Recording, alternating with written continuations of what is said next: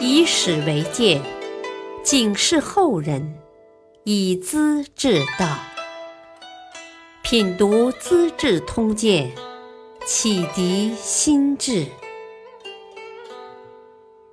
原著司马光，播讲汉乐。愿把柳州换播州。维护法纪，杀军将；讲道义，重人情，关心朋友和他人，是古人所敬重的优良品德。且看两位姓柳的人物吧。一位是柳宗元，永贞革新的八司马之一。宪宗记恨王叔文一党，把他们贬到偏远地区。十年之内不升迁，这就是很少见的事情。元和十年（公元八一五年），有些大臣欣赏这些人的才能，想改变他们的处境，陆续召入京师。可是宪宗想不通，宰相武元衡也不赞成。这些人在长安等了些日子。朝廷忽然要他们到更远的地方去当刺史，升了官，道路却更艰辛，生活也更困难了。郎州今常德司马刘禹锡升为播州刺史，要到今天的贵州遵义去上班。永州司马柳宗元改任柳州刺史，比播州要近一千多里。当他听到刘禹锡的情况，非常痛心。哎呀，播州不是一般人能够留住的地方，太艰难了。孟德君的老母亲还在身边呢，怎能让他老人家跟着儿子一起深入穷荒大山呢？孟德是刘禹锡的大号。柳宗元决定向天子请求，把柳州换给刘禹锡，自己去播州。忠臣裴度得知这事儿，也替孟德说好话。啊，刘禹锡固然有罪，可他的母亲年纪老了，要跟儿子生离死别，太伤心了。宪宗听了裴度的劝说，竟然大发感慨：“唉，作为人子，应当特别谨慎呐，别给父母带来忧虑，使自己变成不孝之子。这也正是刘禹锡应当加重处罚的原因呐。”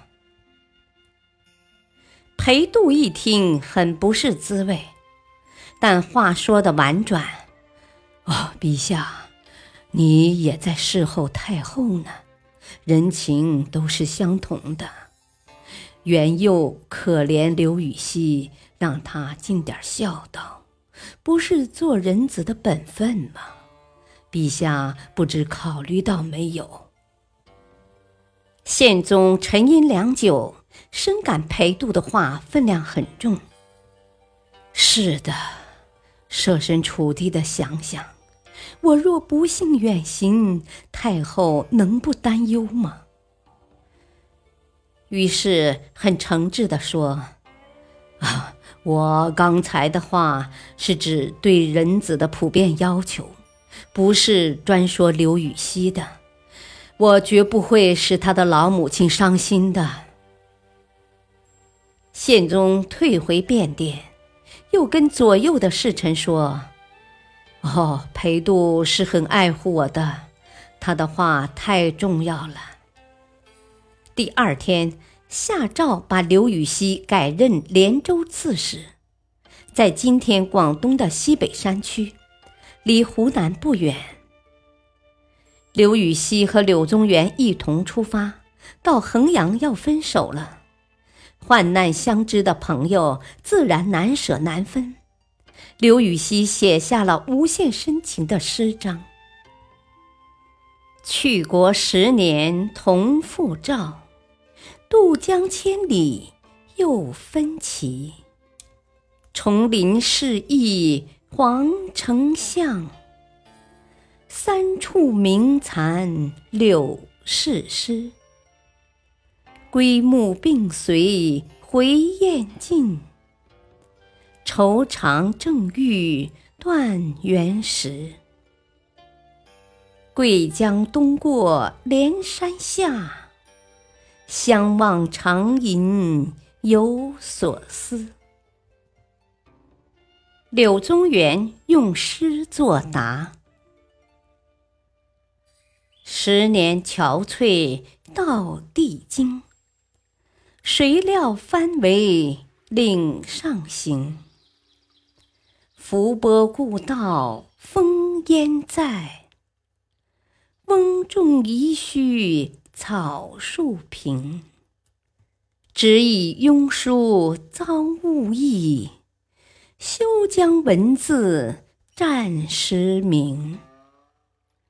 今朝不用临河别，垂泪千行变浊音。诗意就不必详细解释了。黄丞相指西汉的黄霸，他进过监狱，出来后却当了颍川太守，成为天下第一好官。柳氏诗指春秋时的柳下惠，为人耿直，三次当世师，三次被罢免。伏波将军是东汉的马援，在南方的遗迹很多。生死与共的朋友遭受冤枉和反复打击，千言万语不好多说，只有泪水纵横，相望长吟了。柳宗元到了柳州，做过不少好事，写了许多美文，可惜在四十七岁时死了。至今，柳州的柳侯祠里还有他的遗迹。后人是永远怀念他的。刘禹锡的生命力很强，后来又回到了朝廷。再说一位柳公绰吧，他跟柳宗元并无亲缘关系，命运也要好得多，而待人处事却有相通的地方。他当鄂岳观察使，住在今天的武昌。曾经带领六千人马出击谋叛的藩镇节度使吴元济，因为军队太少未能奏效，但他对待将士的态度特别好。前线的军事家中有人生病，或是红白喜事，他一定派人送礼，千里迢迢也要去表示关心。军士的妻子要是受到他人的引诱，公绰毫不留情，把男女同时丢入长江。虽说太过分，却很得士兵的敬爱。哈，柳忠诚替我管好家务，我就放心为他打仗了。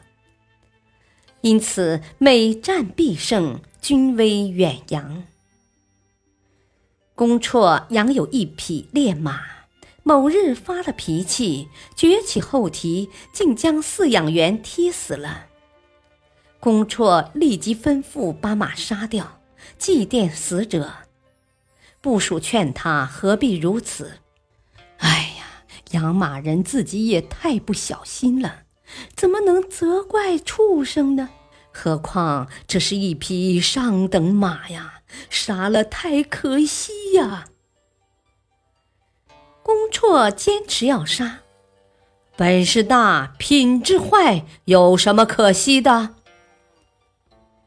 军士们都为他的爱人轻物精神而深受感动。不久，柳公绰担任京兆尹，头一天走马上任，在路上遇到一个神策军的小将，挎着劣马，旁若无人，拦头闯入仪仗队。柳公绰喝令左右把他抓住，一顿刑杖打死了。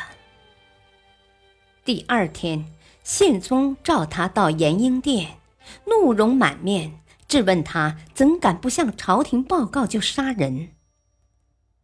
柳公绰很平静，呵，陛下看得起我，放在京兆尹的位置，我应当为长安市民做出榜样啊！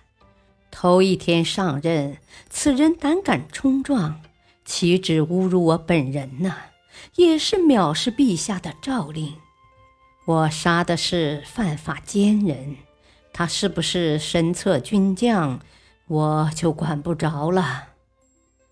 宪宗又问：“为何不向我做报告啊？”哦，我有杀他的职权，不必向上报告吧？那么该谁负责来做报告呢？柳公绰依然那么冷静和郑重。哦，呃，神策军的中尉首先有责任报告。如果死在街市上，金无街时有责任；死在民房内呢，左右巡使该上报。至于京兆尹嘛，当场执法，维护政绩和国威。就是他的责任嘛。宪宗被顶撞的无话可说，只得作罢。接着告诉身边的太监们：“哼，对这个人呐，你们要小心，我也怕他三分呢。”从此以后，神策军的气焰收敛多了，对部下爱护体贴。很重人情，对邪恶绝不手软，敢于斗争，就是柳公绰的脾气。感谢收听，下期播讲长安城宰相被刺，老和尚自折腿骨。敬请收听，再会。